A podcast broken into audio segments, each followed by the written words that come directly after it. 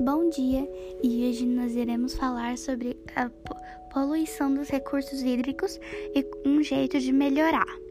Os recursos hídricos continentais, que ficam dentro dos continentes, são os recursos hídricos dos rios e lagos. E também tem os recursos marítimos, que são os oceanos e mares.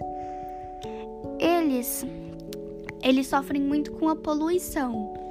E desse jeito a gente tem que fazer algo para melhorar. Mas como eles sofrem a poluição? Os rios e lagos sofrem a poluição por causa do, da falta do tratamento de esgoto que cai direto nos rios e mares e nos lagos também.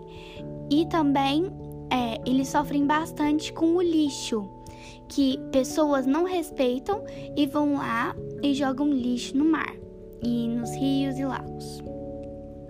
Um jeito de evitar isso é você é para o governo, né, investir para você conseguir ter um tratamento de esgoto melhor e com mais qualidade. E também investindo em campanhas para as pessoas pararem de jogar lixo nos mares e rios.